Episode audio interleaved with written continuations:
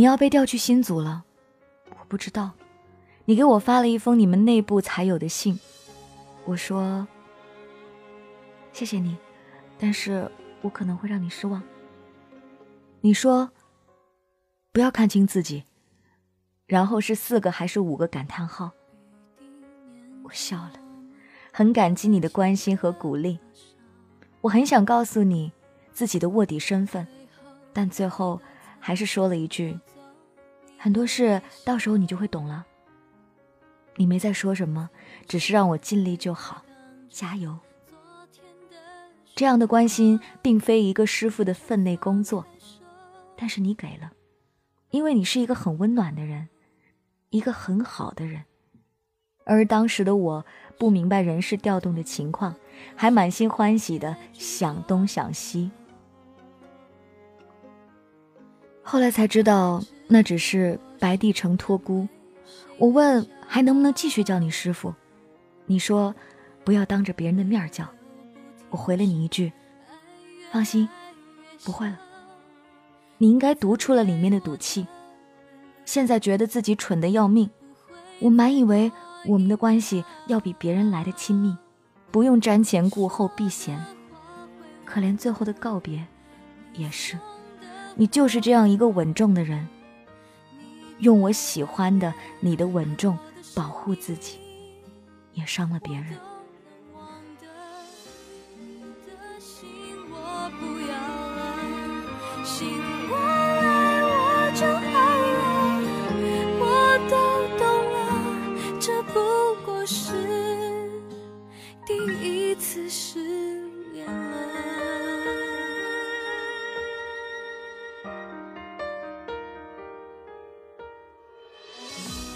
从那以后，我们之间越来越远。不，其实从一开始，就从没近过。所有的距离都是我一厢情愿。迎面走在路上，我会很迅速的低下头。我不知道该怎么跟你打招呼，一面心跳加速，一面心生埋怨。我觉得这样的自己很分裂。好吧，就让你觉得我是一只白眼狼吧。最后的告别桥段，我在脑海当中预演了很多遍，还想着要抱抱你。如果你同意了，就抱；如果你迟疑，我就大笑，假装开玩笑，说你傻样，说是和你开玩笑的啦。后来你出来了，很避嫌的让我先出来，从头到尾都是一贯的不露笑脸。只是听见我说要走了，和你告个别的时候。你有些疑惑，我把信给你，并再三嘱咐你看完之后把它给碎了。你哦了一声，算是答应。我学着你的方式，让你先回办公室。我想让你知道，我也是一个很骄傲的人，即使我喜欢你。你看完之后，去碎纸机那边碎了那封信。回来的时候。我用余光看见你朝我的座位上看了看，大概是告诉我，喏，我把它碎了，你可以放心了。我依旧直着腰板，面无表情看着电脑，不看你。在你面前，我时时刻刻都想要变得很骄傲，因为在你面前，我内心无法不自卑。终究，是走远了。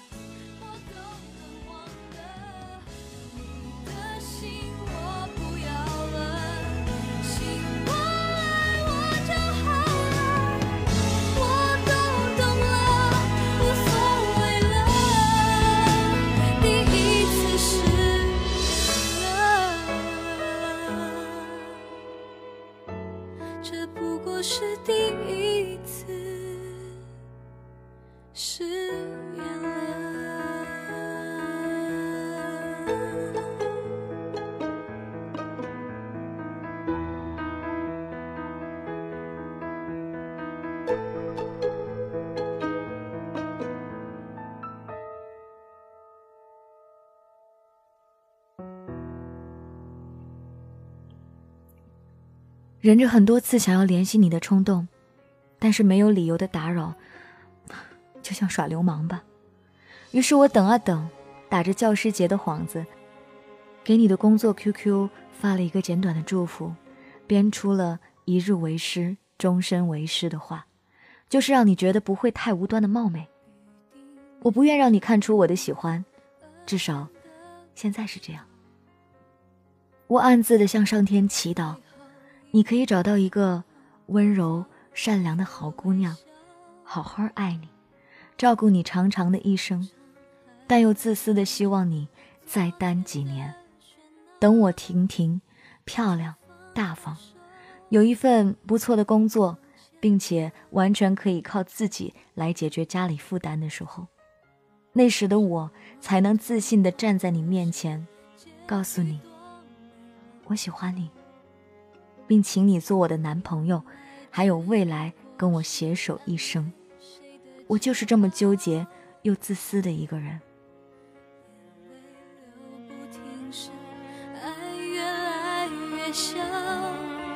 你曾给我的不会再多一秒。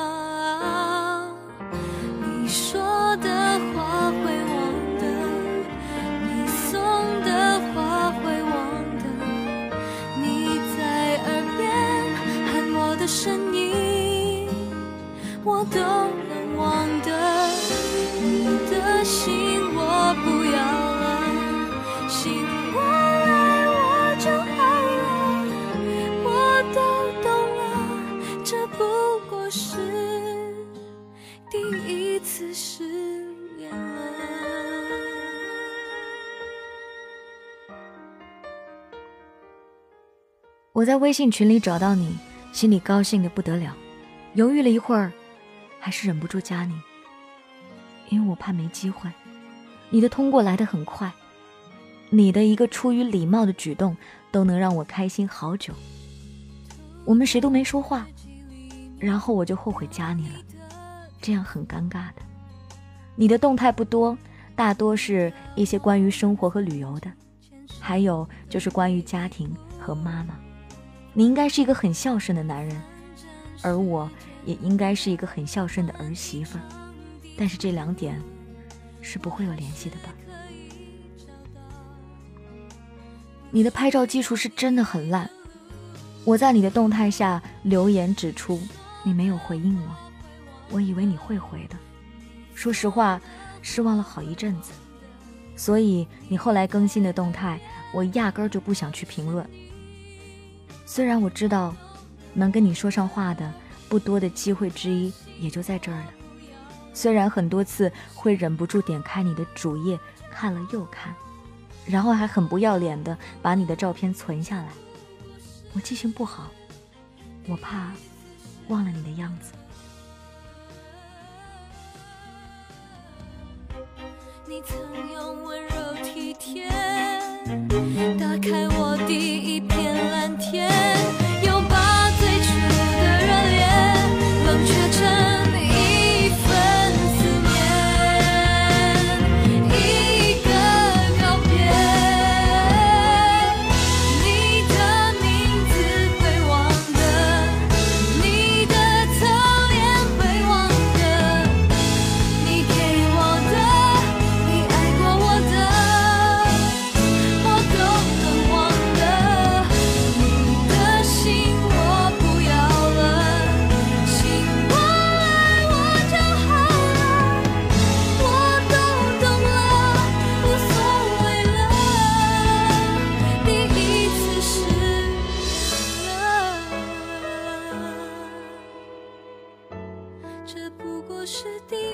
在遇见你之前，我的字典里是没有“般配”这个词的。我从没有像现在这样想要变得美好，从外表到内在，我只想让自己可以足够配得上你。也许会读研，最想去北京了，因为想去外面的世界看看，也因为那里有这个专业最好的学校，还因为想去那个曾装有你梦想的地方看看。坐着公交车或者地铁，从西三环坐到了西五环，走走你曾经走过的路。这样的话好像有点煽情，有点恶心，可是，他就是我的所想。等我考上了研究生，在你面前，也许就不会这么自卑了吧？也有可能到那个时候，我早就不喜欢你了。我是双子座啊，花心，还健忘。只是，一切就真的越来越不可能了。我会读研北京或者广州，但最终的目的地还是德国，那个叫慕尼黑的地方。说不上是梦想。还是想逃离，或许都有。我就是一个这样不安分的人，在旁人看来，我有些神经质，因为我疯狂想要的一切都有些不合实际。我想做无国界医生。当时你听见的时候，我听出了你的诧异。或许你是觉得这个名词陌生，也或许和他们一样，觉得我是一个爱幻想的神经病。不论怎么样。我都不那么有所谓了。我也知道，喜欢上一个人，其实是一件很难的事儿。只是这一切，都算过去了。祝你们幸福。声音我都能忘掉你的心我不要了心我来我就好了我都懂了这不过是第一次失恋了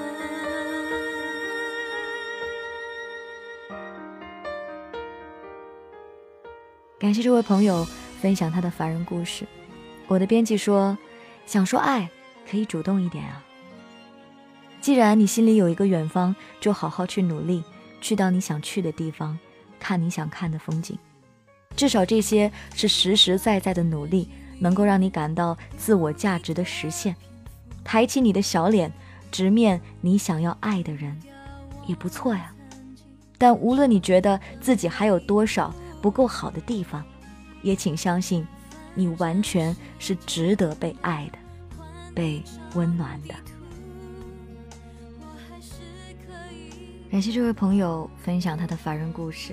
接下来是我要说的，我预感我会说很长的一段。看到你写的这个故事，写的你自己，突然让我回忆起了我自己的过去。我大概十五六岁的时候，应该跟你有着差不多的心情。那个时候的我也是一个胖子，然后我很自卑。那个时候我喜欢的男生，我不敢跟他表达我喜欢他。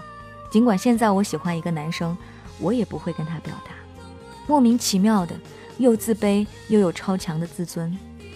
我总是在想，如果我跟那个人说我喜欢他，那个人若是不喜欢我。我可能这辈子也不要再见到他了吧，我可能受不了这样的失败，是我的自尊心作祟，也是我的自卑心理在作祟。可是后来我是怎么慢慢长大了，跨越了他呢？就是因为在我十六岁的时候，我努力的让自己成为一个体貌比较合理的人，于是我努力去减肥，我把自己想要做的事情付诸实践。那个时候，我想做主持人。于是我就去学了表演主持，虽然在我的老师眼中，我就像一个丑小鸭一样，也不漂亮，对我能考上完全没有什么信心，包括开家长会的时候，都跟我妈妈说不要抱太大的希望。可是我仍然跟自己说，就算我是一个丑小鸭，我也要变成一个很努力的丑小鸭。等到我慢慢长大。我后来真的来到了北京，在北京上大学，在北京找到了一份电台主持人的工作，算是体面吧。我曾经喜欢的那个人，他竟然有联系到我，然后表达对我的喜欢。我觉得这个世界好小，只是那个时刻我已经不喜欢他了，但是我好像就被治愈了一样。我跟自己说：“你看，我曾经觉得不可得的人，这辈子都不可能的人，原来啊。”也会喜欢我，我是值得被喜欢的，我是值得被爱的。我也特别感谢我的这份工作。总有人跟我说，做那么多档节目很累吧？真的很累。有些时刻下了节目之后，或者除了录音的时间，我真的一句废话都不想说。别人问我一句你在干嘛，能不能陪我聊聊？我是真心的觉得，你不知道平常老子有多累吗？谁要陪你聊天啊？就当下有一种蛮不讲理的冲动，因为我太多的天儿都已经在节目上聊了。但是我仍然感谢这份工作，因为有很多听众表达了对我的需要，表达了对我的喜欢，表达了对于我说的话，他们听得进去。我觉得我自己是一个好有意义的人哦。这个有意义呢，在于对别人有那么一小点的影响，哪怕今晚这个故事成为你的睡前故事，陪了你十分钟，对我来说，那也是一个好重要、好重要的意义。也许它不是一件能够让我赚得盆钵满盈的工作，但是我仍然很开心，因为我做的事情始终都是这样有意义。而且我做这个行业的初衷，就是为了能够陪伴那些想听的灵魂。我做到了，而且我坚持这样做，我喜欢这种感觉。我也希望你能够找到你生命的出口。有些时候，爱一个人不可得，可它最重要的意义，在你的少女时代。在一个没有谈过恋爱的你的少女时代里，就是他督促你变得更好，变成一个自信、有气质、有内涵的女人。你的所有经历，你的所有遭遇，你学到的所有知识，以及你付出的努力，会成就你未来的种种气质。自卑不可怕，可怕的是你没有持续在变好，你只是躲在自卑的情绪里面不出来。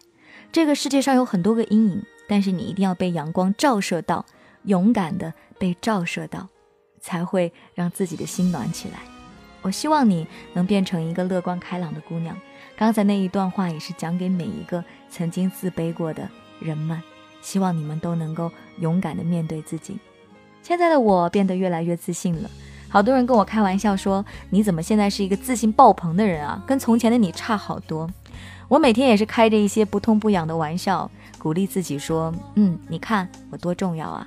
当有人说我喜欢听你的声音，可是你没我想象中的好看，我说：“哎，我电台主持人长成这样已经很对得起你们嘞。”让好多人说你好自信哦。我也是用自我调侃的方式告诉自己，也没什么呀。勇于面对每一个负面的声音，我怕什么呀？我什么都不怕，我变勇敢了，便没有人能打败我。希望你们每一个人都是坚强的战士。当然也希望有一天你可以碰到一个人，待你如孩子，让你成为那个童真的人。这里是凡人故事，跟你分享每一个平凡人的真实感动。我是 DJ 白雪，讲述每一个故事的同时，心中也有很多感触。于是我把它作为节目在结束的时候一小段我自己想说的话。这一段我是没有写下来的，是直接说出来的。所以常常有人抱怨说，为什么订阅号看不到这段文字？我并没有写下来，它，我是在真真正正讲完之后那一瞬间，我有什么感想，我便讲出来了。当然，我还通过之前有出书的方式去分享了我的感受，还有我的订阅号上面有我写的专栏，关于一些感情啊、婚姻啊、友情啊、平常生活当中求职等等的一些小事件，有一些内心的想法。如果你想看，可以在 DJ 白雪的微信号上面跟我添加做一个联系，上面还能加到我的微信。也有很多的听众自告奋勇的加入到了 DJ 白雪的智囊团，帮我义务的去处理我海海如山的稿件，特别谢谢每一个智囊团当中的努力。本片的稿件如此之长，帮我整理的是智囊团当中的唐一，谢谢你，也感谢每一个在收听节目的小耳朵的你，你的陪伴就是对我节目最好的支持。每天一个故事，我跟你的约定，如果你能每天来听，我就愿意每天都讲。明天继续来给你讲故事。